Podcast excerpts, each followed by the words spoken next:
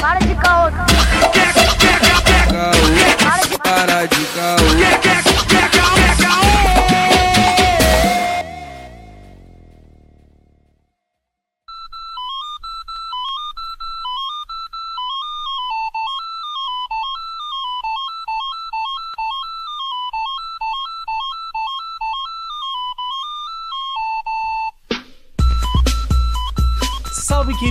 ouvintes do Calcast, quem vos fala é o Lucas Angeletti, diretamente de São Gonçalo, né, mano? E há pedidos, e avisaram que eu sou aquela criança que fica com o controle desligado, mano. Fala comigo, meu padrinho. Salve, salve, rapaziada. Aqui é o Arthur Renan. E, mano, a parada é: limpou o CD, reza pra vir um barulhinho do PlayStation funcionando. É isso. O Arthur ele já vem com uma frase pensada, né, pro episódio. Profissa, né? Tá na pauta dele a frase. Sim. Oi aí, pessoal, aqui é o Guilherme Pereira lá do InPixel Podcast e fiquei bem feliz de ter sido chamado pra pra falar sobre esse tema, até porque o meu TCC que fala sobre games, eu estudei bastante sobre a história dos, dos videogames e é uma área que eu gosto pra caramba, então tô bem feliz, espero agregar bastante aí no episódio. E aí, galera, aqui é o Léo Palmieri do Crossovercast, fazendo uma- mais uma participação aqui no Calcast aqui com os nossos amigos aqui. E só de lembrar de videogames, eu já lembro daquele maldito macaco do Neo Geo CD. Caralho. Já é. O cara foi muito específico. Foi. É referência, só- eu só trabalho com referência, sou tipo Tarantino, menos xarope, lógico. Graças a Deus. Ué, Fala galera, aqui é o Nelson da Taberna do Manco. Eu estava me apresentando mutado, peço perdão. mas assoprar a fita é um mito. Pô, pode crer, mano. Pode Fala galerinha do mal, meu nome é Pedro PX lá do Pipocast e te digo, 100% atualizado é ruim de aturar. Ah, Caralho, agora ele irmão. veio, agora ele veio. Caralho, irmão. Tava esperando, tava esperando. Ai, vocês ficam falando de mim, mas olha o PX, irmão. Olha o PX. Que isso, Bomba Pet, cara, um clássico. 100% atualizado. Mas é isso, gente. A gente, a gente vai falar sobre os consoles. Criação consolos? a. É, cara, mas é, é, um- é, é absurdo, né, mano? Uma pessoa fala assim, consolo, pronto, agora todo mundo tá fadado a falar consolo é algum O momento. episódio proibido. Vai ser proibido agora É. o episódio. Não vai rolar mais. Eu conheço gente que usou o controle do PlayStation como vibrador. Enfim, depois Ah, do não. episódio, Oh, oh, oh. depois do intervalo, a gente fala O sobre isso aí. Chama aí, Guilherme. Chama aí pra gente, por favor. Meu Deus, meu Deus. PicPay. Obrigado, obrigado. Tava meu sonho. Era meu sonho chamar o PicPay do Calcast, gente. Muito obrigado pela oportunidade. Obrigado, Brasil. Obrigado, mãe, que tá ouvindo. Eu consegui, eu consegui. Eu consegui. Caralho, cara. É isso, meus queridos ouvintes. É só entrar lá em picpay.me barra caocast e ajudar com 2, 5 e 7 reais. Ou entrar na nossa, nossa nova plataforma, né, Arthur? Nossa nova plataforma que é o Apoia-se. Apoia-se do Caocast, que tem um nome lindo de Arreco do Caocast. Pode mandar o e-mail pra gente. Direct é mais fácil, né, mano? É, eu vou ser sincero, no gente- e-mail a gente vai ficar mais feliz, tá ligado? A gente vai, caralho, cuzão. Mandaram um e-mail, pá, não Os sei o quê. recebidos. É, é. Mas, porra, é chatão, né? Ter que ir lá, escrever o remetente, os caralho. Mano, facilzão, facilzão. Instagram, Caocast, pronto. Juntão sem, sem acento. Você que segue o Instagram do Calcast, provavelmente todas as segundas, né? Mas pode ser a qualquer momento. A gente tá entrando em lives lá pra trocar uma ideia com a rapaziada. Você que tá ouvindo só a gente, não conhece nossos rostos maravilhosos. Vai lá que a gente vai estar ao vivaço lá trocando ideia, não necessariamente sobre episódio, sobre qualquer coisa, só pra bater um papo com, com o pessoal mesmo, com o público, pra, pra gerar aquele burburinho, né, meu amigo? Pra gerar aquele engajamento. E mostrar, e mostrar nossas caras, né? A gente quer di- divulgar É. nossa feiura. Então, às vezes, a gente vai brotar lá. A gente vai fazer um comunicadozinho ali, pá. Aí, ó, mais tarde tem live, então amanhã tem live. Mas não se acostuma, não, pai. Porque é, toda segunda-feira é foda. Toda segunda-feira é foda. Mas a gente vai tentar botar uma frequênciazinha ali maneira, tá ligado? Pelo menos uma vez por mês, falar Sim, com sim. vocês e tal. É uma boa. Giro dos bailes.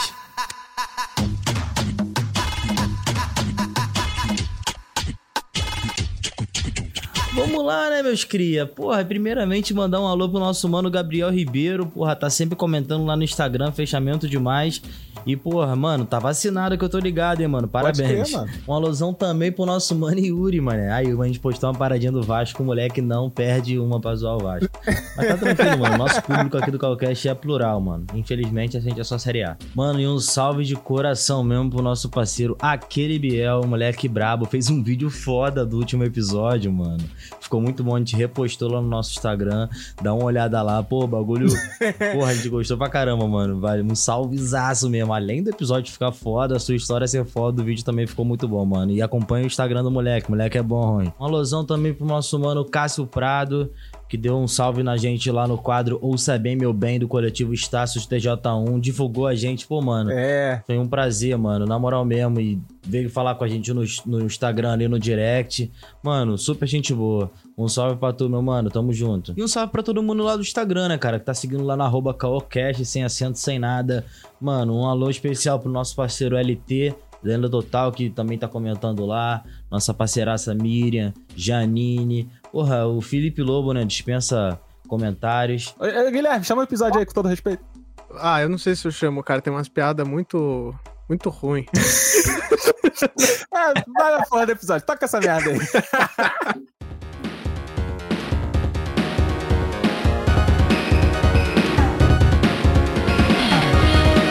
Antes de mais nada, a gente tem que dar um, um panorama pro pessoal, assim, o que, que é console videogame, antes de alguém Uhum. falar consolo de novo. Alguém pode dar o papo aí? Aê, muito bom. Porra.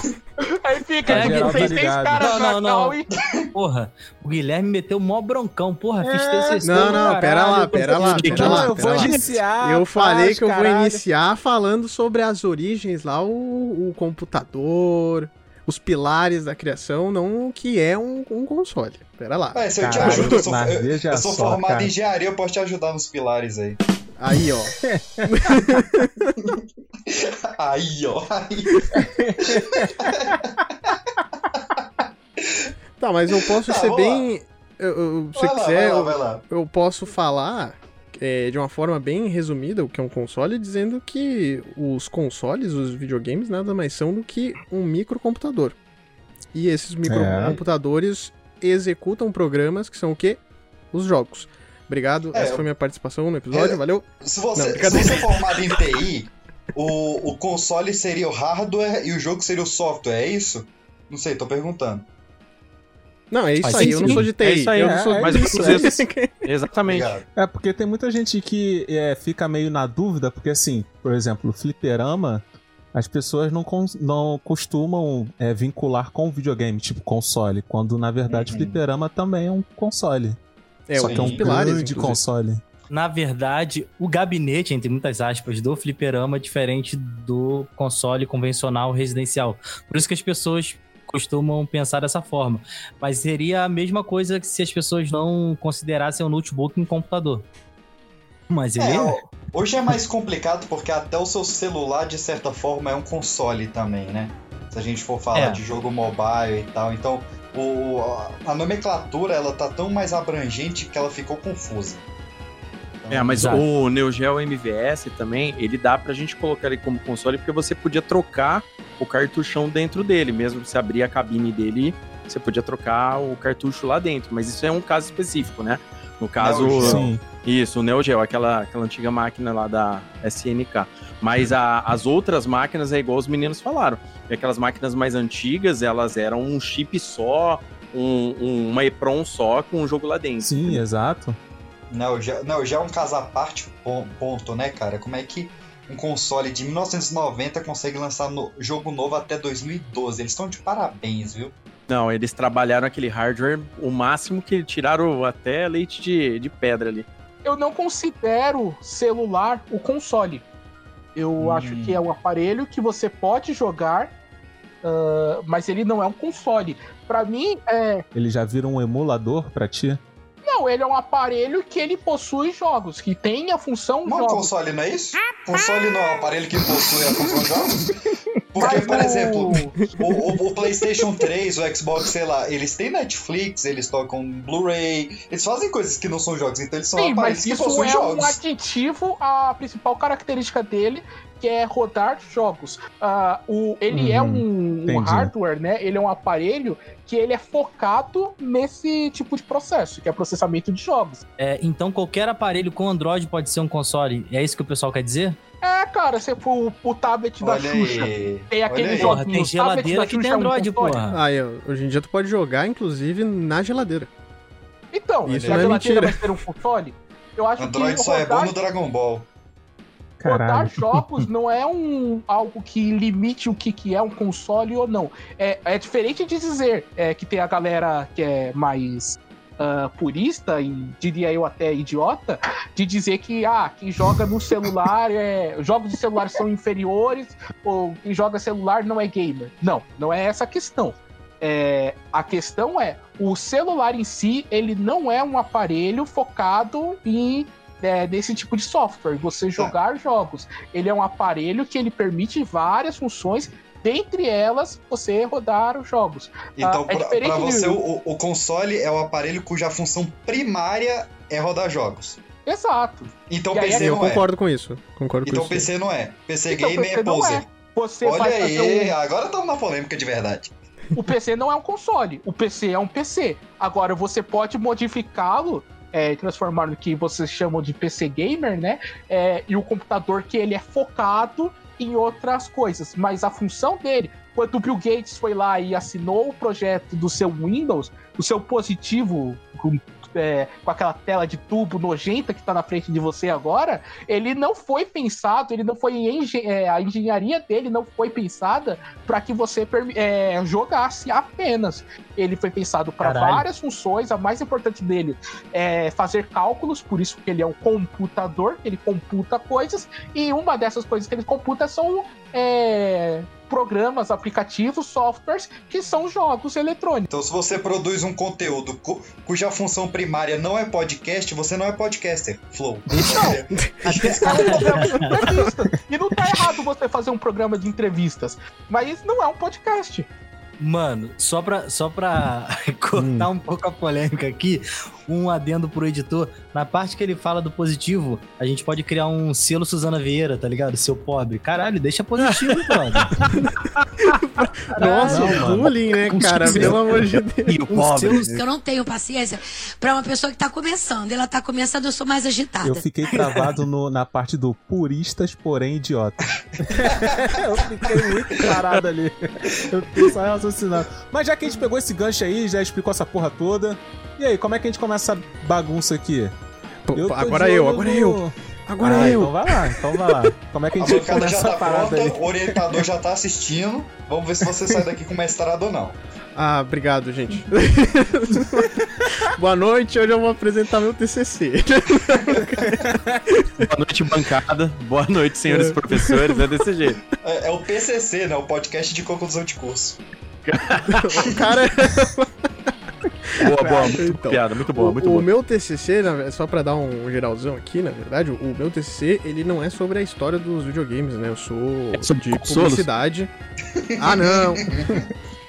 eu sou de publicidade, né? Então eu tô estudando, ainda tem que terminar ele, né? Eu fiz só a primeira parte, que é o marketing negativo e como ele influencia na venda positiva, né? Na boa venda de jogos, focando em estudos no GTA V, que mesmo falando mal, falando mal, é o terceiro, terceiro ou segundo, dependendo da lista, eh, jogo mais vendido da história.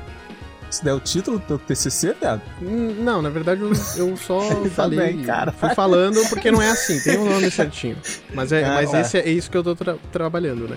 Só que eu tive que. Como tu tem que falar sobre um monte de coisa, eu tive que meio que dar uma noção até onde apare- aparece o GTA. Então eu tive que contar toda a história, praticamente, do, dos Uhum. consoles, dos videogames. E aí a gente começa é, falando de alguns pilares antes da gente falar sobre os videogames e os consoles mesmos. Começando pela Patrícia. Patrícia Pilar. Não, desculpa, eu te Ah, não. por uma piada Caralho. Não, essa daí eu cortei, essa daí eu cortei. Eu vou, Pela socialidade e imagem. o cara vai apresentar o TCC, o orientador fica fazendo piada, é foda.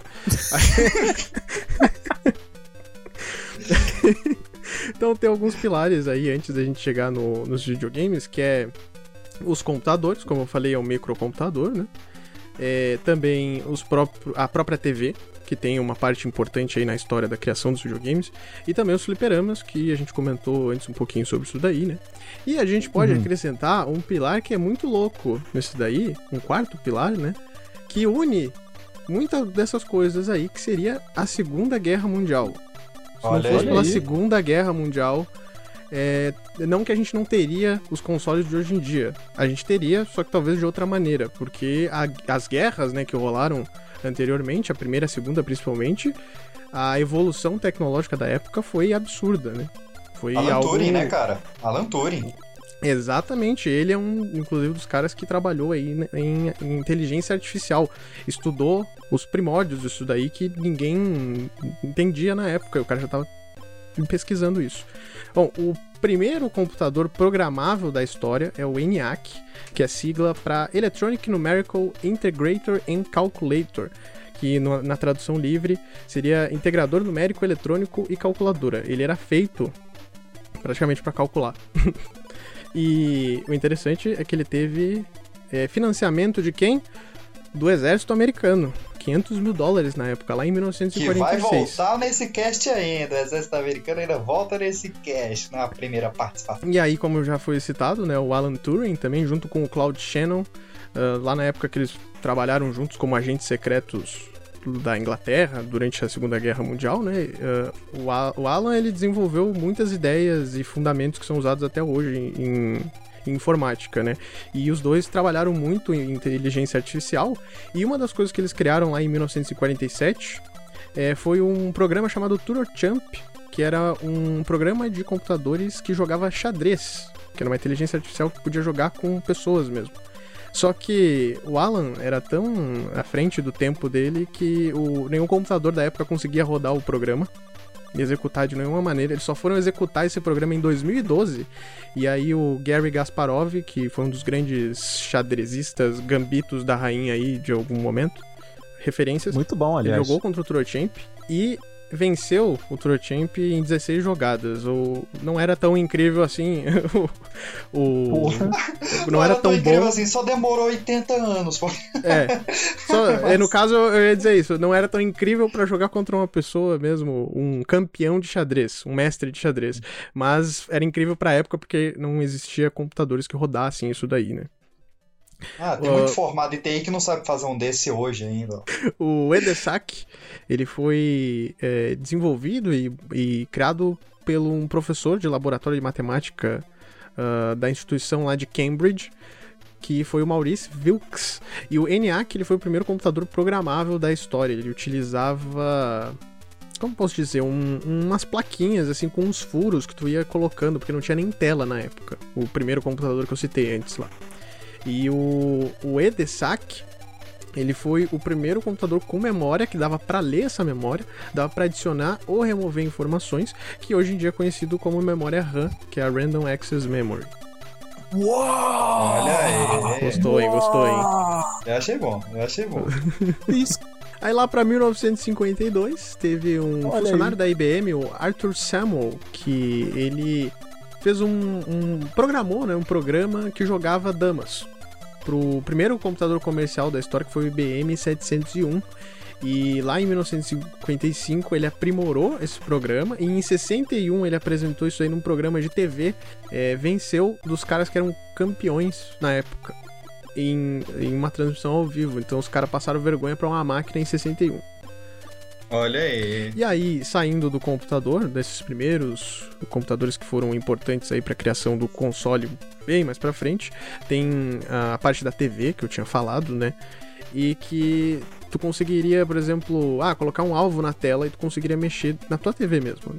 E eles queriam meio que aplicar isso ó, na TV, ali, num programa ao vivo, que as pessoas pudessem jogar em casa isso daí. Só que a TV do Monte pensou, ah, né, né. E o nome disso era Dynavision, é? É mesmo? É, exatamente. Os caras.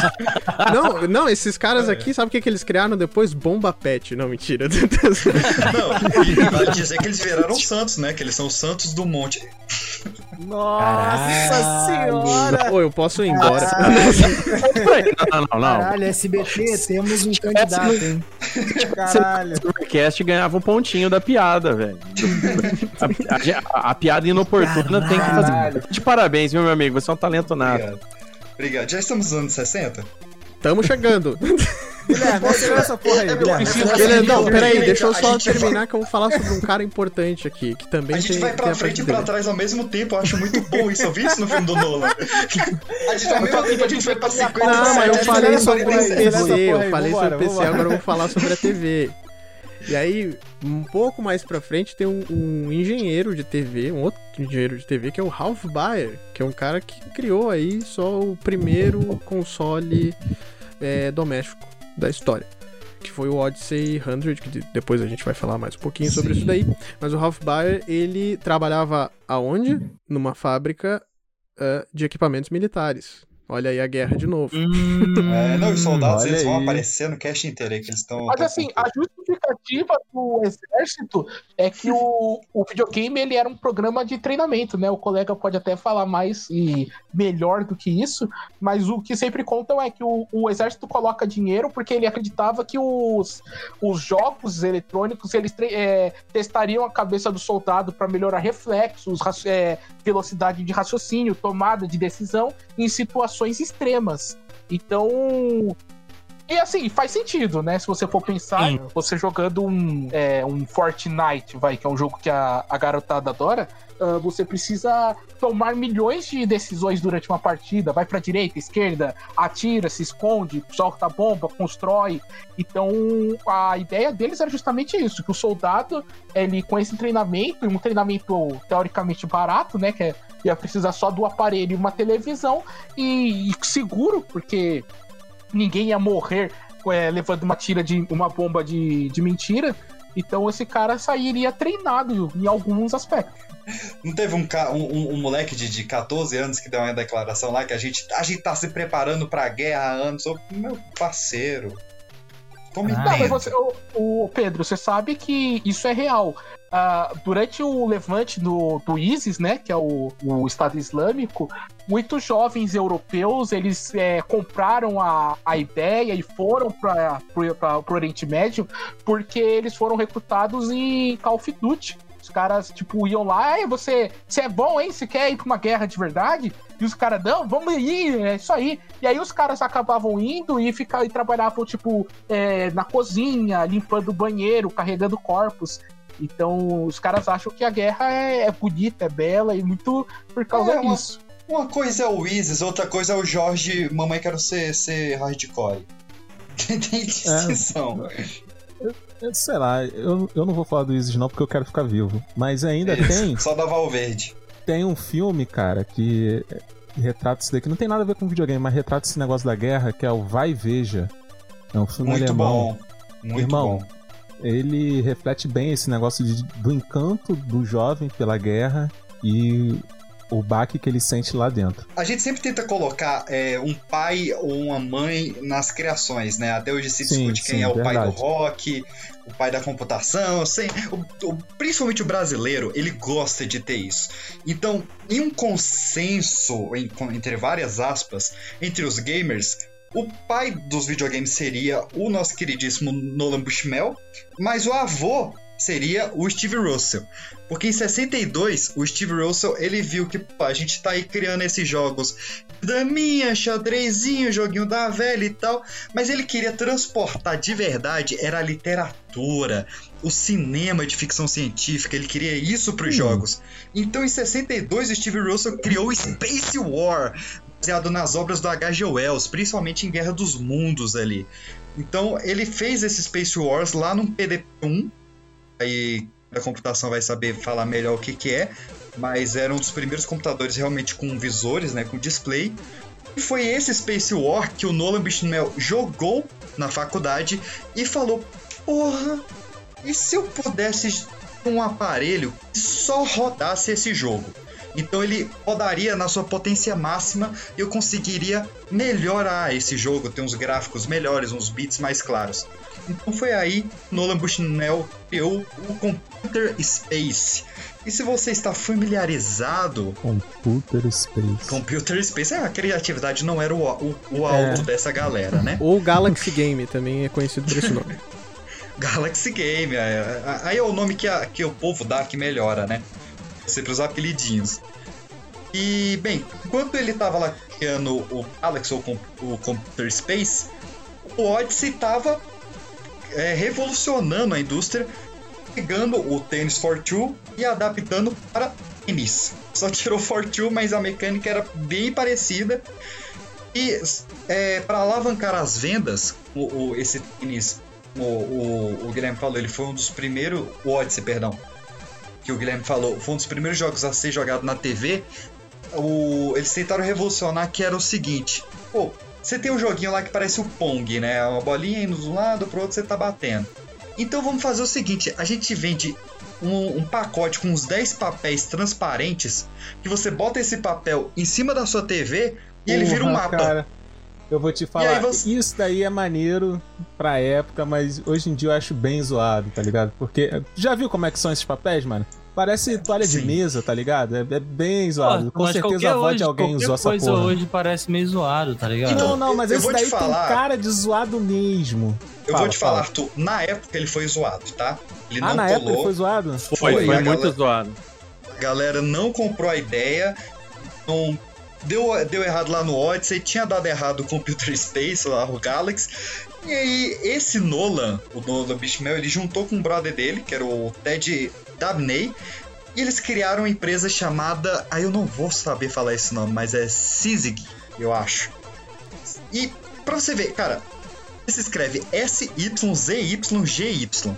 E quando eles foram registrar, eles descobriram que esse nome já tinha registrado em outra empresa. Caralho, impossível. E aí eles falaram, não, Bagulho feião. a gente vai fazer então o, a empresa de vizinhança dessa daqui. E vocês sabem como é que é vizinhança em japonês? Já foi, não. Atari. Meu Deus do céu. Se criou-se o Caraca, Atari em de cabeça. 72. Agora todos os ouvintes explodiram a cabeça. Principalmente, Tem um detalhe mano, eu também que muitas pessoas dizem que, que o Nolan, na verdade, numa, numa apresentação eletrônica, ele já teve. Ele, ele tinha visto o Tennis for Two e ele usou dessa ideia para se fazer o Pong, que é tecnicamente uma cópia, se você for parar pra pensar. Sim. O, o Pong, ele foi financiado pelo Nolan, mas ele foi criado pelo Alan Moore. É era um grande engenheiro da época que ele contratou. E essa foi a primeira treta judicial dos videogames. A gente vai ver várias pela história do videogame, mas a primeira briga judicial foi realmente é, a galera do Odyssey processando a galera do Atari porque era uma cópia muito descarada. E a Atari teve que pagar 700 mil dólares pela a cópia do. Caralho, naquela época, 70 e blau? Sim, 700 mil dólares naquela, em Meu 1972. Deus Era Mas é muito o- dinheiro. Céu. o Atari era fez tanto sucesso que isso daí não fez nem diferença pra empresa. Eles Sim, pagaram o, isso daí e continuou fazendo sucesso e foi indo. O Atari só foi. O Atari, é, é, é, ele ganhou a fama porque as máquinas do Atari, que eram com moedas, elas estavam recebendo tantas moedas de uma vez que não dava tempo deles retirarem e as moedas estavam sendo esmagadas e quebrando as máquinas. Foi essa a fama do Atari na época. Meu Deus do Então, céu. Em 76, a gente teve o caso do Jerry Lawson. Esse cara, ele é um, um, um cidadão extremamente querido pela galera que estuda a história dos videogames, só que ele é extremamente desconhecido. A gente conhece um, um pouco do, do, do Noah a gente conhece do Miyamoto, a gente conhece Hideo Kojima, que tá inativo hoje, mas esse é, Jerry Lawson ele foi um cara apagado da história. Por que, que ele foi apagado da história? Alguém chuta? Não Estados ideia, Unidos. Qual é o pior pecado, pecado dos Estados Unidos? Ser comunista. Eu vou, vou- Vamos mais específico. Qual cor vocês acham que era Jerry Lawson? Negão, negão. Ele era o engenheiro preto do Vale do Silício, né? Vai lembrar que na época o Vale do Silício ele era uma área de 80% de plantação de amora e que tinha ali no meio algumas empresas, dentre elas a Atari. E lá surgiu Jerry Lawson que é, era um cara que ele vivia a vida tranquila ali, de engenheiro, só que quando ele chegava em casa, ele construía coisas dele, ele fazia maquinários próprios ali. E ele criou do zero um arcade pra ele, pra ele zoar, pra ele brincar ali. E uma galera passando ali viu na janela dele ele criando esse arcade do zero. Só que esse arcade dele tinha uma particularidade. Esse arcade, o cara criou do zero, foi a primeira vez em que um console próprio você podia tirar um cartucho e colocar outro. Então era o mesmo console que você poderia Caralho, jogar vários jogos mano. diferentes. Ele criou isso sozinho na garagem dele. Caraca. Brato esse maluco.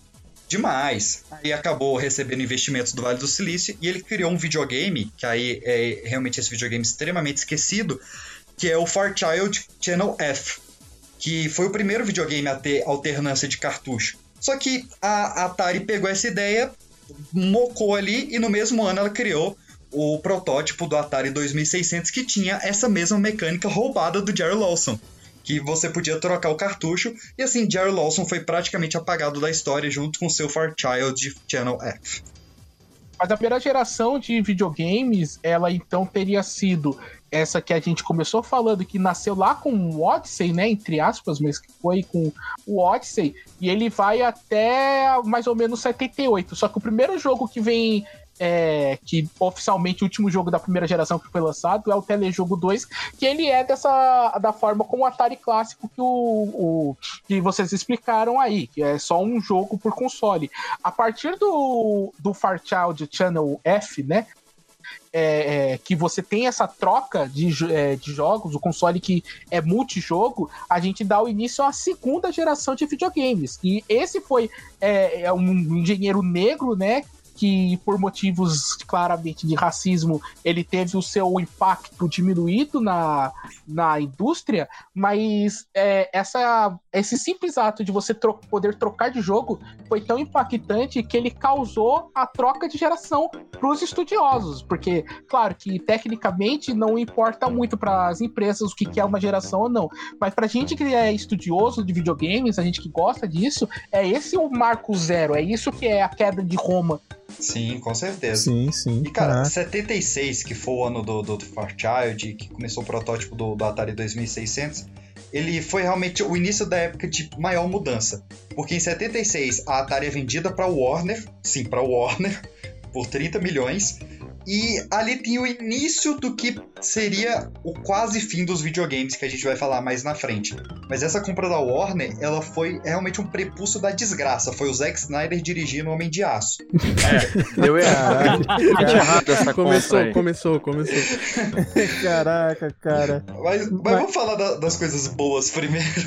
Né, vamos falar das coisas boas. Ó, na segunda geração a gente já via a carinha da Midway, a gente vê aqui a Nintendo aparecendo, a Mattel, a Sega, né? É, São as primeiras. vamos- a vamos um Nintendo pouco nem, antes nem é aqui, a Nintendo é na primeira geração, né?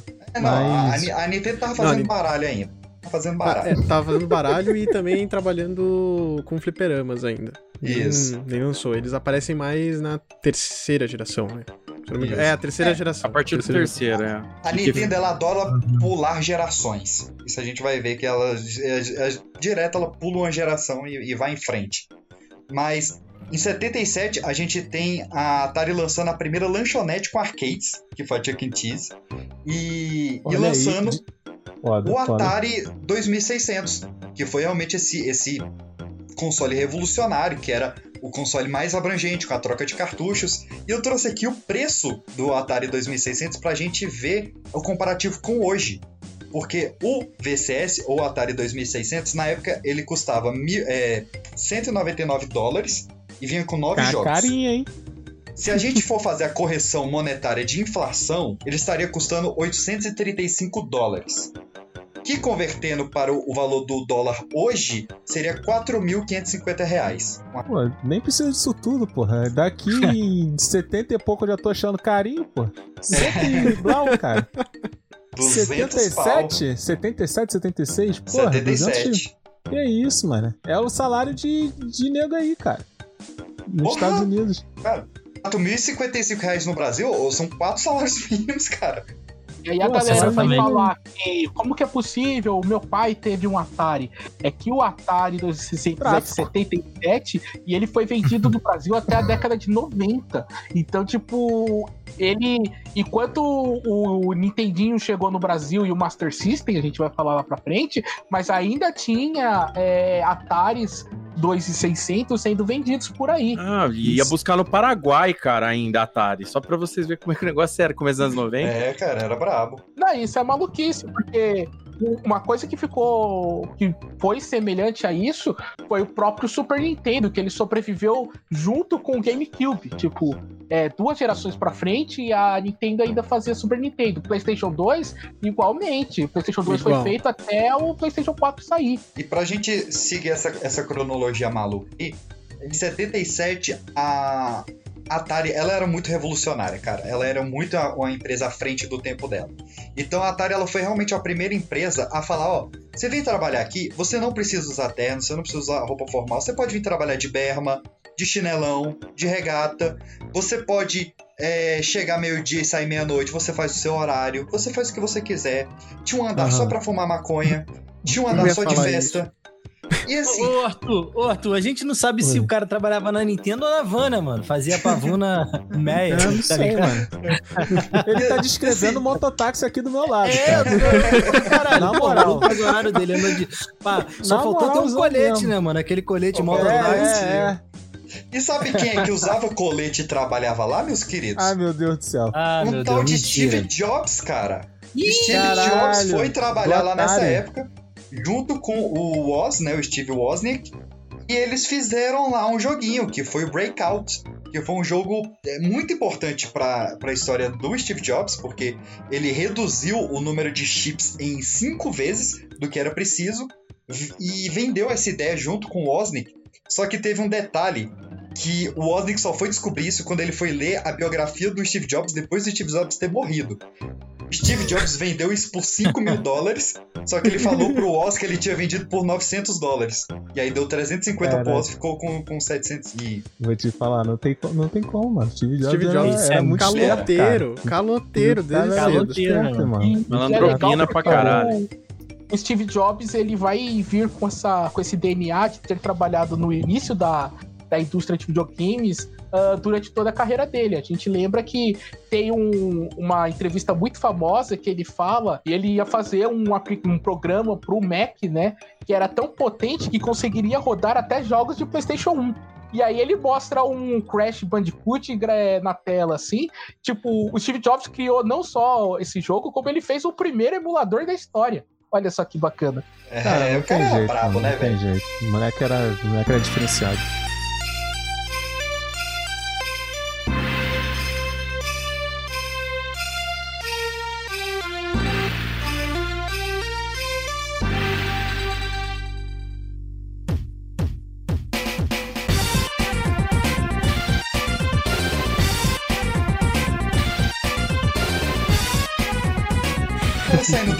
A gente não tem como falar de videogame sem falar da nação japonesa, né, cara? Esse país maravilhoso. Porque os jogos é, vão até indefinidos, né? Os jogos americanos muito jogados nos Estados Unidos, os jogos japoneses ainda muito jogados no Japão. Aham. Até surgiu um, um sujeito lá no Japão, que era o Tomohiro Nishikado, que ele também era muito fã de H.G. Wells e Guerra dos Mundos, essa parada toda. E ele ficava olhando da varandinha ali e falava: Cara, eu queria fazer um jogo que o vilão fosse um polvo. Eu não sei o que, que o Japão tem tanto com polvo. Mas ele queria. Hentai, hentai. É, pois é. Ah, tem, tem. Tem uma explicação, mas ela é mó demorada, não vai rolar nesse cast. Um dia eu É, conto melhor vocês. não. A questão é que ele, ele criou uma- um povo alienígena como vilão, e este seria o vilão do clássico Space Invaders, que foi Caralho, realmente irmão. o boom do Atari. Cara, pra vocês terem noção, o Space Invaders fez tanto sucesso no Japão, mas tanto, que todas as lan houses e fliperamas mudaram o nome pra Invaders House. E, e a moeda que eles usavam no fliperama, que era a moeda de 100 ienes, teve escassez no país. O governo teve que declarar a escassez da moeda de 100 ienes. Esse foi o nível Caralho, do mané. sucesso de Space Invaders. Mas o Space veio- Invaders foi- saiu já pra terceira geração ou Foi na segunda ainda. Não, ainda lá na primeira, lá, logo depois do Pong. Isso. É não, ainda não, é depois do fliperama. Pong é o, é o Space Wars. O Space Invaders veio ser em Caralho, então a 78. gente tá Tenet mesmo, né? Mas ele É é, bem é parecido. A mecânica como a é, é- é quase falou, plágio. É como a gente falou, essa divisão de gerações ela vai servir apenas para agrupar melhor. Agora, a- as empresas não estavam ligando para isso. O- os jogos que são que pode trocar o jogo assim no console, eles são considerados de segunda geração. São jogos de 76, 77 e 78. Ah, mas a- o último console de primeira geração que saiu foi em 78. Então é é, é, é um É, pouco o complicado a gente telejogo, falar. né? É, então, O foi o telejogo. Telejogo 2. E, mas ele é, é importante o ouvinte não se apegar tanto a datas, mas o raciocínio que- que vocês estão fazendo aí tá muito bom, tá? A linha de, de acontecimentos é perfeita para a gente entender o que, que foi esse primeiro crescimento, né? Que vai formar a bolha. E a gente vai falar da, do, da. Fatalmente a gente vai falar da quando a bolha explode em 82, Game mas a Crash. gente tá construindo isso. É, Caraca. o- a gente falou do, do game do, do telejogo, vale lembrar que no Brasil ele chegou pela Ford. É, É, Sim. Mas era Filco e Ford, né? Que Filco produziam. Filco Filco forte. Ford. Que pariu, quem imaginaria, né? é o Ford. Ah, mano, mas a Ford tem umas linhas muito loucas assim. Eu já comprei uma cafeteira da Ford, tá ligado? Caraca. É, mas, mas É, nesse. Você comprou pra fazer uma fiesta? Ah, Caralho. não, não. Mano, você se supera Não, a cada mas nesse momento. sentido aqui é porque o videogame ficou muito revolucionário, né, cara? Todo mundo tava querendo dar uma mordida aí, né? Exatamente. entendi. e aí a gente vai ter várias empresas que a gente conhece hoje em dia. ah, a própria Philips, né? Bem famosa nisso. ah, que tiveram ali, tentaram fazer os seus, seus consoles de videogame, não deram certo, mas é porque era um filão que tava dando muito dinheiro, como o colega tá falando aí. É, todo mundo que conseguia emplacar um videogame novo lucrava horrores nessa época. Então, cara, a gente tem uma história que eu adoro. Essa história eu acho ela sensacional, porque mostra que carioca não nasce só no Rio de Janeiro. Malandro tem em todo lugar. E aí o cara, mano? Cara, não, que isso? Não, graças a Deus, mano. Graças a Deus, porra. Eu tô cansado disso. De tipo, as pessoas me olharem e perguntarem de onde tu é. Eu sou carioca, neguinho. Segurar a bolsa com mais força. Eu tô cansado dessa porra. Carioca É. tem em todo lugar. Agora, taxista carioca é específico.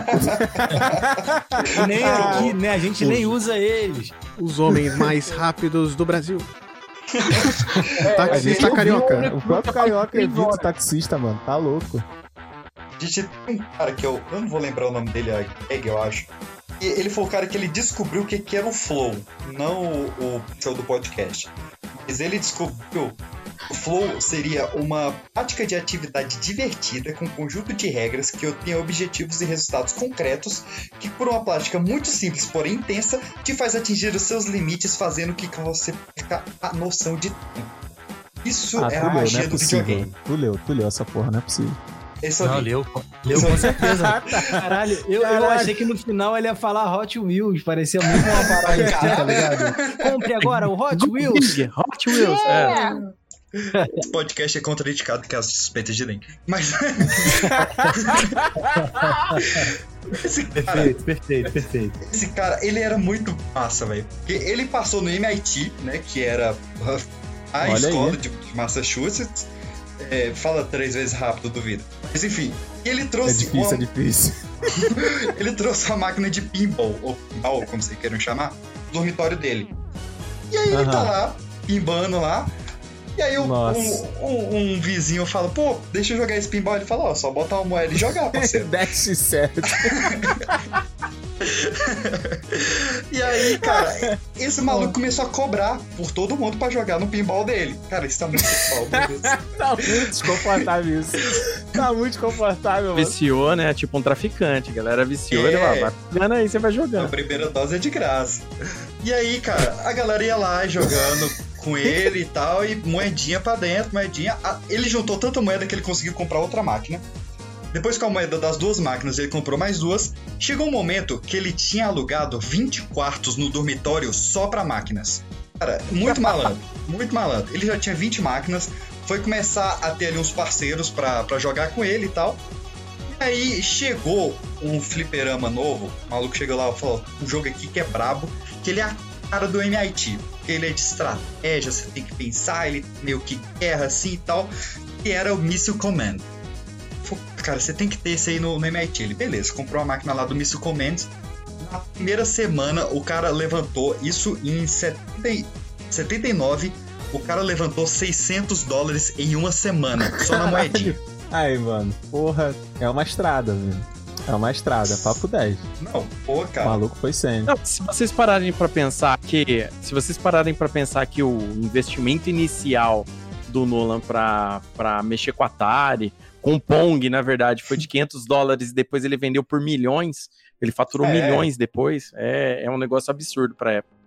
Mas a malandragem deste garoto não para por aí. Porque ele viu lá, pô, na primeira semana ele fez 600 doletas, na segunda já caiu pra Aham. 400 dólares, na terceira já caiu pra 200 dólares. Você falou, pô, peraí, o que, que tá acontecendo? Aí quando ele foi ver, ele viu que, pô, era um jogo até difícil, divertido, só que ele era muito fácil de você acabar aprendendo com o tempo. E aí quando você Padrão, né? aprendia, Padronizado. é, Uhum. o padrão dele era muito simples, então você- um cara com uma moeda ele passava horas jogando. E ele falou, pô, cara, isso não, não pode dar bom. Aí ele entrou de férias, mais ou menos nesse período. Ele foi pra Aham. praia, foi pro clube? Não. Juntou os brother dele, programador, abriram o flip do, do Missile Command e refizeram a placa do jogo com mais fases, mais difícil, com OVNI, com outra música, com os flash psicodélico, com tudo pra dificultar o jogo. Caralho, mas isso daí deu um trabalhinho pro amigo, mano. É, ele gastou um mêsinho nessa aí. E, Porra. apa- e aí ele pegou esse jogo e só trocou o nome. Era Missile Command, ele chamou de Super Missile Attack. Não era muito criativo o pessoal na época. É que assim, a gente. Na época, os caras fal- é, os nomes dos jogos, né? E a Atari vai provar isso. é, não tinha uma necessidade de você criar uma marca assim. Era simplesmente você dizer o que, que era. O jogo era de boxe, o nome era boxe. O jogo é de corrida, Sim. o nome era race. Ou, é, o, o grid, tá ligado? Caralho, o mas- futebol, o nome era futebol. Então vai é, Então- pra Mas a genialidade desse cara é que ele tá falsificando um jogo.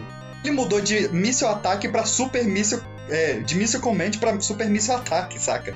Ele tinha que disfarçar porque ele tá, tá falsificando um jogo da Atari. Só que a parada é que esse cara, primeiro ele tava fazendo ali 15 dólares por noite com a sua máquina de pinball. Depois ele tava fazendo 600 dólares por semana. Com essa placa falsificada, ele em dois meses fez 250 mil dólares. Que isso, rapaz? só vendendo essa placa falsificada. Que era o jogo mais difícil do Caralho, mundo. Ele era o Dark Souls da época, tá ligado? Ah, não, falaram. O Dark Souls dos fliperamas, ah, não. Eu não... É o estigma, é o estigma. É- Essa história aqui, ela, ela é meio Tarantino, porque agora a gente vai pra a o- o- outra visão antes da gente fazer o crossover das duas. Na outra visão, a gente vai lá pro Japão, onde a gente tem o Pro e o Atani, que tava ali olhando os fliperamas e tal, ele tava vendo que só tinha homem nos fliperamas. Ele tava muito incomodado com isso. Com, com razão, com razão. Ele falou, pô, cara, eu queria criar um jogo que as mulheres também se interessassem por jogar e curtissem também. Ele falou, pô, vou- eu vou pensar nisso enquanto eu como uma pizza suave aqui. E foi lá no Pizza Slice. Quando ele sentou bonitinho lá no Pizza Slice, pegou a pizza dele e tirou uma fatia, ele viu um desenho. Imagina uma, uma, pizza com a fatia faltando. Qual desenho vocês acham que ele viu? É isso mesmo, mano? Ué, não, pera. O Pac-Man? O Pac-Man. E aí, a partir desse, dessa imagem da pizza, ele teve a ideia do Pac-Man. Disclaimer, disclaimer. É, é romantizado a história, talvez não tenha sido isso, tá? Ah, ele que contou! Ele que Mas- contou! Ninguém, Ah, ninguém- mas ninguém vamos acreditar, que vamos acreditar que que ele viu. É que nem aquela história lá de como surgiu as é, tartaruga ninja, tá ligado? Ah, conversa de bar, não sei o que, Comendo desenhando pizza, papel. é. É. tartaruga ninja. Tu É, tem, tem tipo que embarcar, mano. A melhor É história é como o colega disse, como o Isaac Newton inventou a lei da gravidade, né? Caralho, aí, fudeu. cara, Vamos clipar gente- essa porra aqui. Hum. A gente tem esse cara inventando o Pac-Man de um lado e comendo pizza pra caralho. E esses moleques do MIT, eles veem o Pac-Man, eles pensam, vou jogar, vou comprar. Não, eles olham e pensam, caraca, esse jogo é muito fácil de falsificar. Foi a primeira coisa que eles pensaram. Caralho. Caraca, Não era carioca, não, mano? porque, É isso que eu tô me perguntando. Metido lá de. Madureira ali, né, mano? Ressuscita São Gonçalo, já dizia Claudio né? Bochecha. É, esses caras olharam e falaram, pô, o Pac-Man é legal, só que ele, ele é enjoativo. Ele rapidinho você zera ali e repete. Então ele é muito fácil de falsificar, bora falsificar e bora criar o Pac-Man novo. E deixaram, trataram lá um, um engenheiro, que era o Mike Horowitz, o bicho, criando aí essa nova placa do Pac-Man. E o cara ficou lá é, criando o novo Pac-Man, né? Enquanto isso, a Atari descobriu o Super Míssil Ataque. Opa, peraí. É a mesma coisa que o Míssil Command. Como é que pode? Bora processar esses moleque. E aí foram os moleques pro tribunal, enquanto o amigo deles estava lá fazendo a plaquinha do novo Pac-Man. Eles foram lá pro tribunal e tal. E esses caras, eles eram muito bons de lábia, velho. Porque os caras conseguiram lançar uma lábia na Atari e falar, ó, vocês provavelmente vão ganhar essa ação judicial. Porque vocês são a maior empresa do mundo. A gente é três estudantes de 21 anos. Só que se é, a gente der esse caso é, para encerrar no tribunal, vocês vão ter que ouvir nossas justificativas isso vai abrir precedente.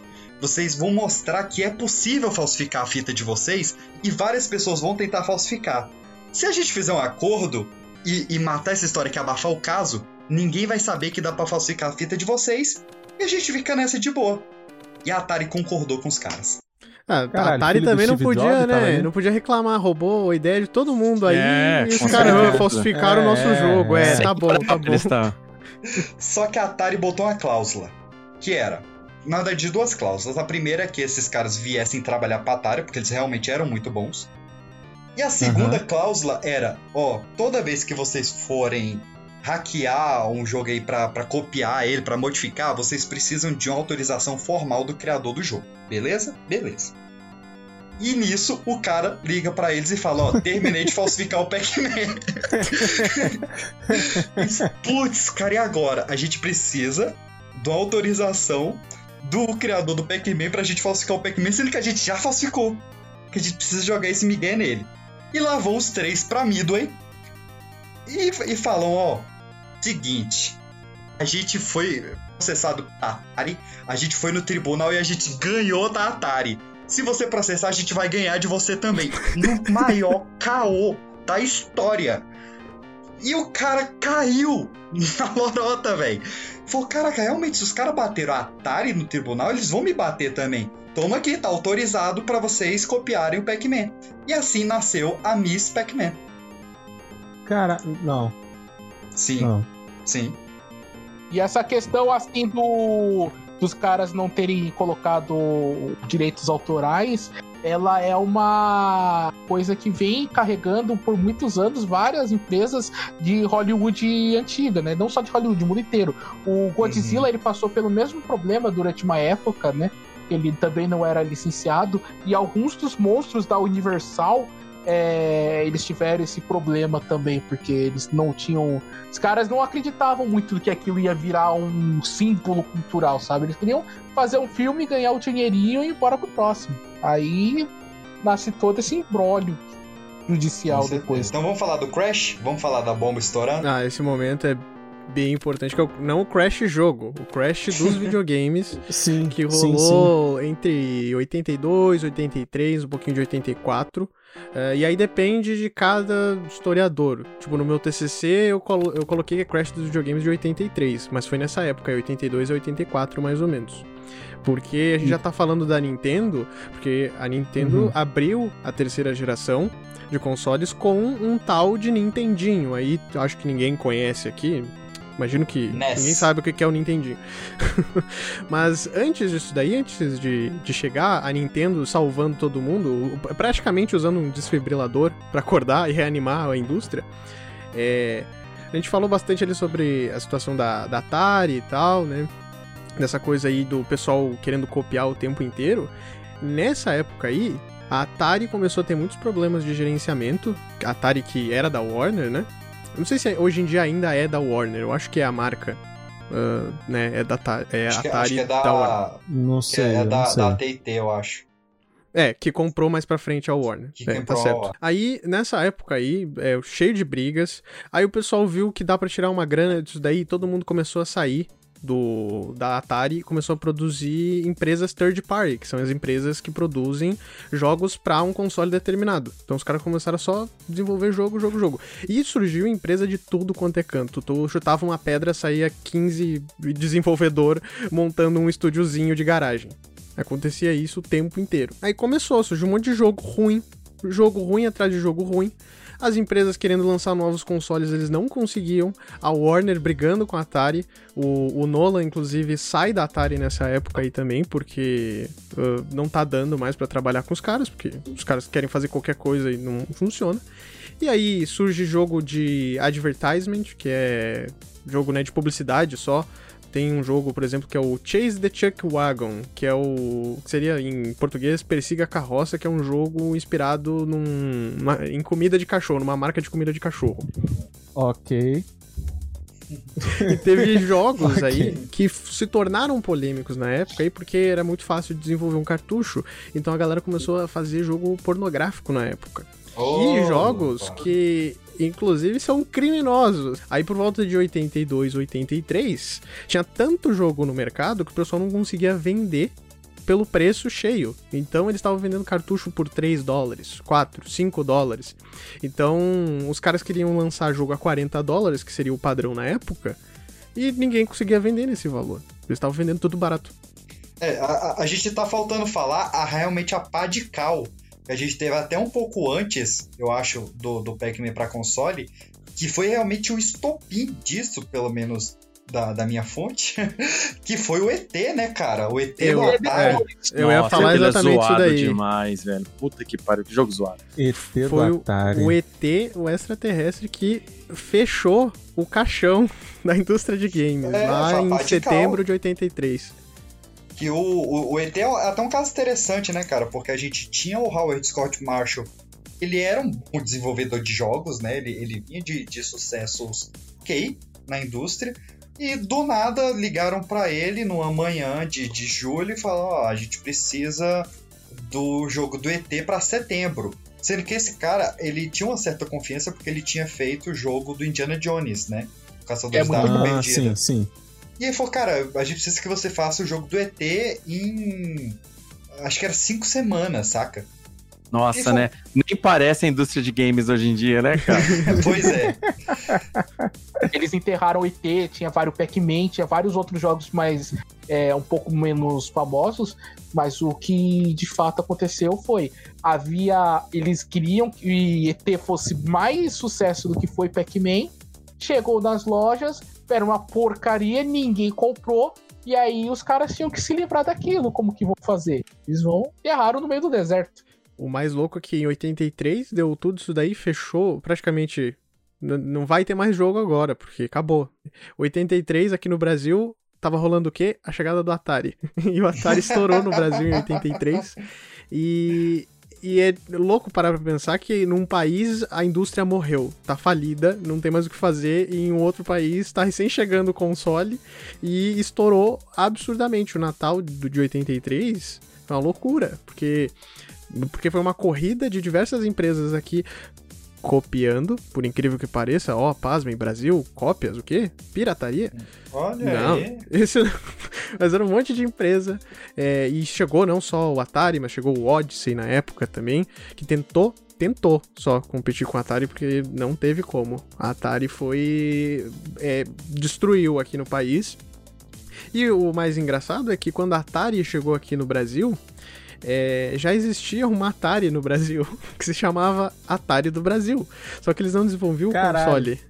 Eles desenvolviam apenas os cartuchos, era uma empresa third party, né? Que fazia os cartuchos pro videogame. Então a Atari chegou aqui e viu. Ué, como assim? Tem outra empresa com o nosso What the nome fuck? aqui. é. Eles pegavam Aí- Atari. É. Nossa, mano. Pera aí. Não, vocês estão. Vocês estão muito- dessa- não, dá, dá um ponto pro cara, pô. Não. É, essa foi, essa foi, essa foi um Aí a tocadinho. Atari chegou bem- aqui, bem não tava entendendo nada. Como assim já tem uma Atari? Né? A Atari, inclusive, era. produ- O Atari, o console mesmo, foi produzido aqui no Brasil pela Polivox. E não, não pela Warner mesmo, né? Eles venderam o, di- o direito pra cá. Aí eles viram que tinha um Atari do Brasil, aí a Atari disse, não, a gente só faz o- os cartuchos, não tem problema. não tem, não, Caraca, não- não o precisa. Não aciona o, o- um advogado aí que não precisa A isso daqui. Polivox não era de vitrola? Uma parada assim? Era, era. Cara, o É, primeiro eu chegou não pela dizer, mas deve você ser, tá estão achando- falando. Não, É. era assim, era assim, eu tô ligado. Aí eles fecharam um acordo, que nem é, é falado na história mesmo, é um acordo de cavalheiros ali, ó, vocês ficam então fazendo os jogos pra gente e a gente vende o console mesmo, porque, bom, no geral, ok, né? Só que eu não sei como é que era as leis naquela época também, se existia alguma coisa de processo por causa de marca, sabe? Tipo, se poderia ter uma empresa com o mesmo nome. Sei que chegou aqui e tinha uma Atari do Brasil na loucura. E aí lá em, em 83, no final, no Natal, é, tinha alguns consoles também que eram cópias do, do próprio Atari, como por exemplo um- uma empresa que tinha um nome um pouquinho é, familiar, que se chamava Dactari. O console Dactari. Da, aonde será que eu, já vou ouvi esse falar, nome? Eu que vou estranho. te falar. Esse, esse copia, mas não faz igual, é foda. É, Na moral. depois a, a Saif, que produzia esse videogame, é, teve que mudar o nome pra Dactar. Eles só entraram em, em- em acordo ali, ó, muda isso daí que tá muito parecido, e aí eles botaram Dactar. Teve uma tal de Dynacon, que lançou um tal de Dynavision, que na época era uma cópia, que era uma sim. cópia do Atari. A gente já vai entrar no Bom Dia e Companhia? Sim. Caralho, A, a Philips triste. também tava nesse meio aí, mas eles tinham chegado com, a, com o Odyssey. A chave eles de não- fenda. Também. Tinha uma outra cópia do Atari que era. Caralho, al- alguém entendeu o que o X acabou de fazer, mano? Chave de fenda. Puta que pariu. chave Philips. Caralho, Que ótimo. tá dificílimo, tá dificílimo. Essas cópias elas não eram ah, proibidas, né? Elas eram vendidas normalmente, tanto é que as crianças ganham o Dynavision até hoje no SBT.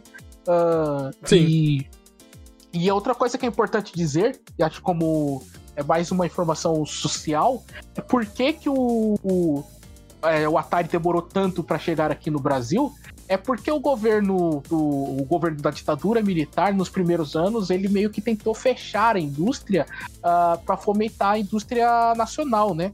Então eles tinham essa, essa questão de ser muito fechados, de ser muito regulamentado para uma empresa do exterior chegar no Brasil.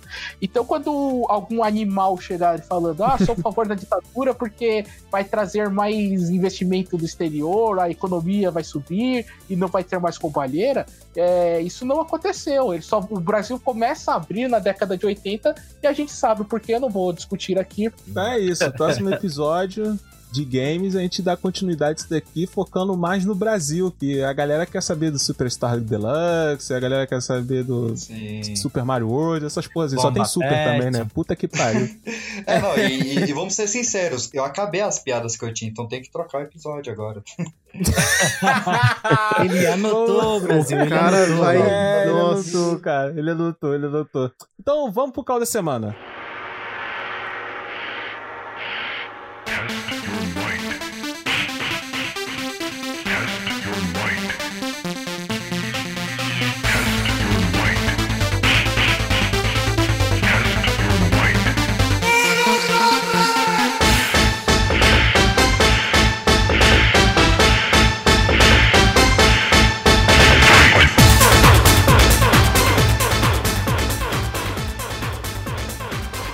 O carro da semana é o jogo da imitação, sobre o Alan Turing. Olha aí, E muito bom, Alan Turing. o, o, o grande Guilherme trouxe aí quase toda a história do amigo, desde a sua infância até a sua morte. Eu não lembro dessa parte, mas safado. eu vou acreditar Mas que sim. se é. sobrou dúvidas, se sobrou dúvidas quanto à vida do amigo, veja o jogo da imitação dos melhores sites de stream. Por favor, o jogo da Tem o imitação. Benedito, né? Tem o Benedito. É, muito bom, muito bom. Bom, eu vou indicar dois livros que eu li pra fazer o meu TCC que foram bem importantes para o desenvolvimento dessa parte da, da história, né? E, e que eh, foi dali que eu tirei bastante informações e são livros muito interessantes. Um é um livro brasileiro e outro é um livro gringo. O livro brasileiro é o 1983 mais 1984, quando os videogames chegaram. Esse livro foi publicado, é uma reedição, né? Antes só se chamava 1983, é, quando os videogames chegaram, e aí depois foi incluído essa parte aí do 1984. E já E essa tinham rede- pegado o nome, né? 1984, um tal de George Orwell já tinha pegado esse nome já. É, e não É, podia, nossa. não podia. Não dava, não Essa dava. reedição é de 2016 e o escritor é o Marcos Vinícius Garrett Chiado, ou Marcos Garrett. Ele tem nome de gringo, mas ele. Se eu se eu não me engano, ele é- na verdade ele é português, mas ele veio morar aqui pro Brasil, né? Depois. Porra, ele é o famoso Richard que mora no, no topo do morrão? Deve ser, deve ser. Caralho, e, mano. e, e esse livro aí é muito bom, conta toda a história ali de 83, o que que tava acontecendo, né, o contexto da ditadura militar que tava acabando, os consoles, essa briga dos consoles chegando aqui no país, as diversas Uhum. cópias do Atari. E é um livro que vale muito a pena, é, recomendo. E o interessante é que esse livro ele foi distribuído de graça uma época, então dá pra achar o PDF de boa aí na internet. E eu não sei se ainda tá à venda, às vezes tu pode encontrar à venda também se quiser ajudar o cara, não sei. Mas o PDF tá liberado aí, porque realmente foi distribuído. E o, o outro livro, é, esse aí conta o geralzão mesmo da história dos games, que é o Replay History, History of Video Games, que é do Tristan Donovan. E ele foi publicado em 2010, ele é uma reedição também, por isso que o nome é Replay, e ele conta tudo mesmo, desde a parte da criação dos computadores ali, indo até como foi publicado em 2010, eu acho que vai, eu não li ele por completo, porque a parte que eu peguei, que eu cheguei lá, eu disse, ah, já dá pra eu começar meu TCC aqui. Aí eu não li, não terminei o resto, mas o livro ele é muito bom.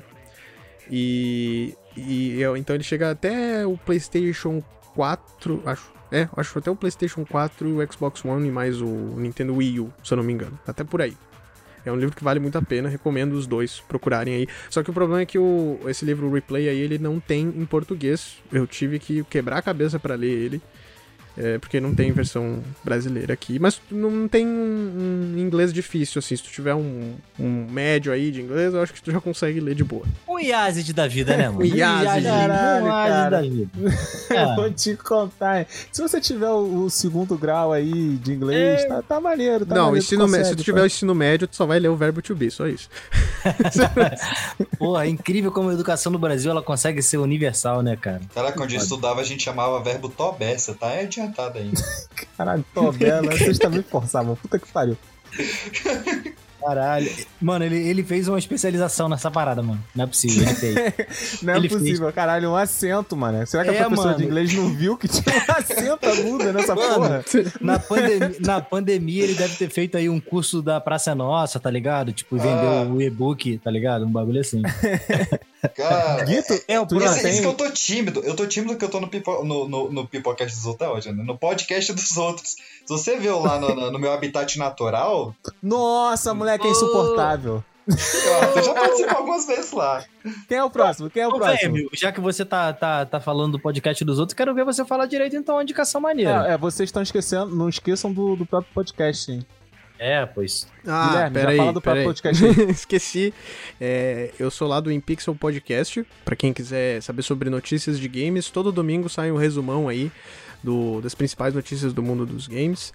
E tem também um quadro aí, o Pixel por Pixel, que a galera aí do Calcast já foi lá e denuncia. O Ah, Arthur não. roubou. Roubou o podcast pra ele, esse safado aí, o episódio 3. Aí quem Ah, quiser dar uma passada cortei. lá. Mentira, ninguém ouviu. Quem, que- quem quiser dar uma passada lá depois, em Pixel Podcast, no Instagram é a mesma arroba, tá? Em Pixel Podcast. Ah, e no Twitter também. Em Pixel Show de Podcast. bola. É isso. Original, porque sabemos que tem pessoas roubando nomes de podcast aí. Não, o meu ainda não roubaram ainda, tô esperando. Ah, tá junto, mano. Original. Cara, então, eu sou o Nelson, né, da Taberna do Manco, como já falei. É, a minha recomendação, vou fazer uma recomendação musical agora, mais, Oh, especifica, aí sim. mais especificamente o videoclipe da música Speed of Light do Iron Maiden, faz parte do último álbum deles, o Book of Souls. Bom, e muito por, bom. Sim, sim. por que, que eu estou citando ele aqui? Porque Speed of Light é uma música que o videoclipe mostra ah, o Ed viajando pelas eras dos videogames e em cada uma delas, cada fase que ele passa referencia um dos álbuns que a banda teve. Então você que. A gente que gosta de videogame vai lá e assistir, você vai pegar as referências ao Kong original no álbum. No álbum Iron Maiden, no primeiro deles, você passa pelo Castlevania quando você vai pra Killers, e aí você vai Ó, enquanto você. É, então, é muito incrível esse videoclipe. Você vai subindo, à medida que o tempo vai passando, você vai passando pelos outros álbuns, é, Somewhere in Time, você vai pra Power Slave, você vai subindo, e aí você vai passando pra jogos cada vez mais modernos até chegar no, naquilo que seria o mais moderno no ano que o jogo foi lançado, que são os jogos FPS ah, da geração passada, né? Esse, esse clipe não é o que copiou o modo turbo da Anitta com a Luísa Sonsa, não? Meu Deus. Brincadeira, só vim pra causar. Tira tudo Deus, dele, vai. Eu me arrependo de ter dado ponto pro homem hoje. Vai.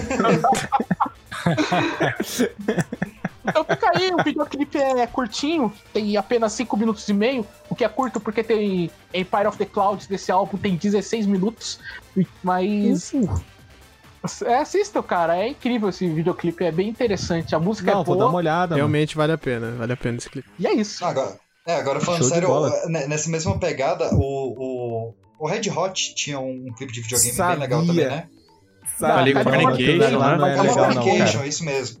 Aquilo ali não é legal, não, mano. Que isso, na época era legal. Desculpa. Você na mano. época, mano, era o auge, pô. Oxe, na Que MTV, isso, bom eu tô esperando o jogo de. Play 1 do Red Hot até hoje. Pô, uns que eu ficava assim, caralho, eu queria jogar esse daqui eram uns clipes do é, Linkin Park, tá ligado? Eu ficava, caralho, um jogo disso daqui vai ser foda. Mas nunca rolou também. Eu sou o Léo Palmieri, então, né, do Crossovercast, né, do podcast, que é um crossover de ideias, e do site crossovernerd.com. E o caô da semana, né, eu vou fazer uma indicação de um quadrinho, né, que eu gosto bastante.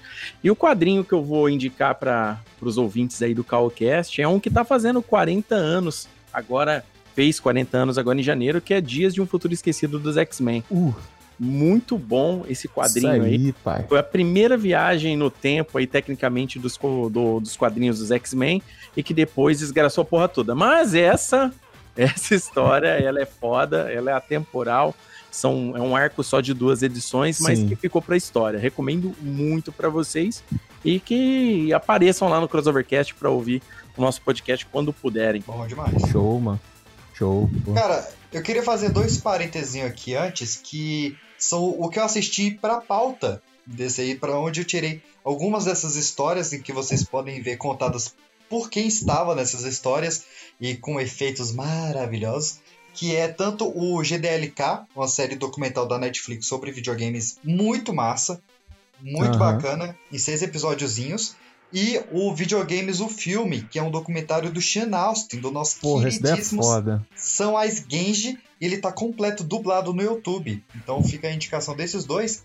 Mas o meu caô da semana, cara, é um filme até famoso, mas que foi muito esquecido e muita gente não viu ainda, que é Scott Pilgrim contra o Mundo, cara. Acho que Porra! Não, é o filme aí que sim. melhor adaptou a sensação de videogame, to- tudo do- de videogame pro cinema. O quadrinho é muito bom, mas o filme do Edgar Wright é excelente. É muito bom. É muito bom, muito bom. É muito bom. Lucas, tu tem considerações? Pra dizer deixa eu falar do, do, do, do meu podcast. Cara, eu, eu- o Arthur já me indicou isso 300 vezes e eu ainda não vi. Eu tenho receio só quanto que a filha da indicações. Eu tenho receio quanto a indicação do Arthur, porque ele já me indicou um filme chamado Rebirth. Que é Mas nitidamente a eu história. falei que era ruim, a história caralho. da eu falei, Herbalife. veja Que porque é ruim. Que filme horrível. Que filme é horrível. que é isso aí? ruim, porra. Não, é a história de um cara que ele entra meio que pra um culto e começa a vender Herbalife. É, isso, é, é essa parada. É isso mesmo, É, é, isso. tipo Herbalife, American Pie e é isso. Eles transformam ele num coach. Mano, que Nossa, filme mas horrível. parece excelente. Vejam, Mas- vejam, por favor. Mas antes disso, da- deixa eu falar que, que quem quiser ouvir minhas piadas maravilhosas, podem ir lá no Pipocast, o podcast que é um estouro. Está lá disponível no Spotify, Deezer, Anchor, SoundCloud, iTunes ou qualquer plataforma de áudio que vocês queiram nos ouvir. Estamos também em youtube.com.br pipoca de pedra, com episódios semanais toda terça, 9 horas da noite, pontualmente, bonitinho. E só para dar um leve spoiler, agora nós estamos chegando no final da nossa segunda temporada, completando um aninho de programa. Então vai Olha ter um aí. especial de é, NFL provavelmente já saiu quando vocês estão ouvindo isso aqui. Muito legal, com um mega show do intervalo, com comerciais de vários podcasts. Vai ter também uma entrevista exclusiva com o nosso queridíssimo Wendel Bezerra. Também para Louco, fechar louco. a Muito temporada. E vai ter o nosso especial de melhores momentos com as 125 melhores piadas da temporada. Ah, Um não. recorte só com as melhores piadas. Ah, moleque. E tem vários com a participação do Arthur Renan. Então, se vocês gostam deste, dessa voz, vão lá ouvir que tem várias participações dele lá e várias dos piores trocadilhos que vocês possam imaginar, compilados um atrás do outro. São só as piadas. A gente tem um com as 100 melhores da primeira temporada, o Pipocast número 50, e agora com as 125 melhores da segunda temporada. Corram pra ver. Beijo. Deluxe Edition. Oi. É, a minha indicação da semana, rapaziada, é um filme anime chamado Summer Wars, que é de um menino que tem um avatarzinho, só que o avatar dele, o avatar dele é o melhor avatar, assim, na porradaria e tal. E por alguma ironia do destino, esse moleque é muito inteligente também, ele acaba liberando um vírus na internet que tem acesso a uma bomba nuclear. Então ele tem que desfazer a merda que ele fez. Cara, muito maneiro esse filme, diferente do que possa imaginar, não é de porradaria. O filme é muito mais de comédia, com situações familiares do que a porradaria em si. É, o plot do filme é que uma menina da escola dele chama ele pra fingir que é namorado dela pra família. Olha aí. E ela, é, a, a família dela mora no interior e o moleque é mó apaixonado nessa guria. Então ele vai, embarca. Só que nesse daí que ele vai embarca, ele tá fazendo essas merdas aí na internet. Muito bom, mano. Muito bom. Muito bem planejado esse filme. Esse filme saiu em 2019. Ele ganhou o que é considerado o Oscar lá no Japão, na época em que ele lançou. Oscar. Teve várias é, premiações em que ele foi vencedor lá no Japão. Cara, muito maneiro. Depois aí procura. Summer Wars, Guerras de Verão. Eu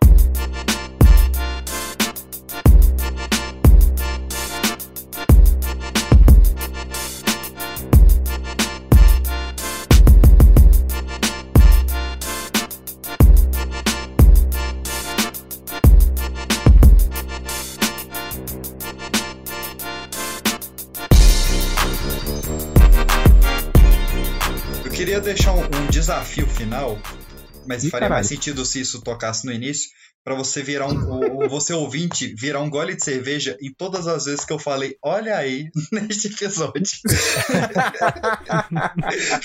Porque tá um Pô, vício. mano, pior que eu também tenho essa mania, mano. Eu tenho essa mania de olha aí. Puta que pariu. Vamos lá, eu quero, eu, quero, eu quero receber essa contagem de olhas aí, viu? Vamos ver se o público do Calcast tá encaixado mesmo. Eu quero receber essa contagem. Foram 37, olha aí. Beba uma caixa de cerveja, otário.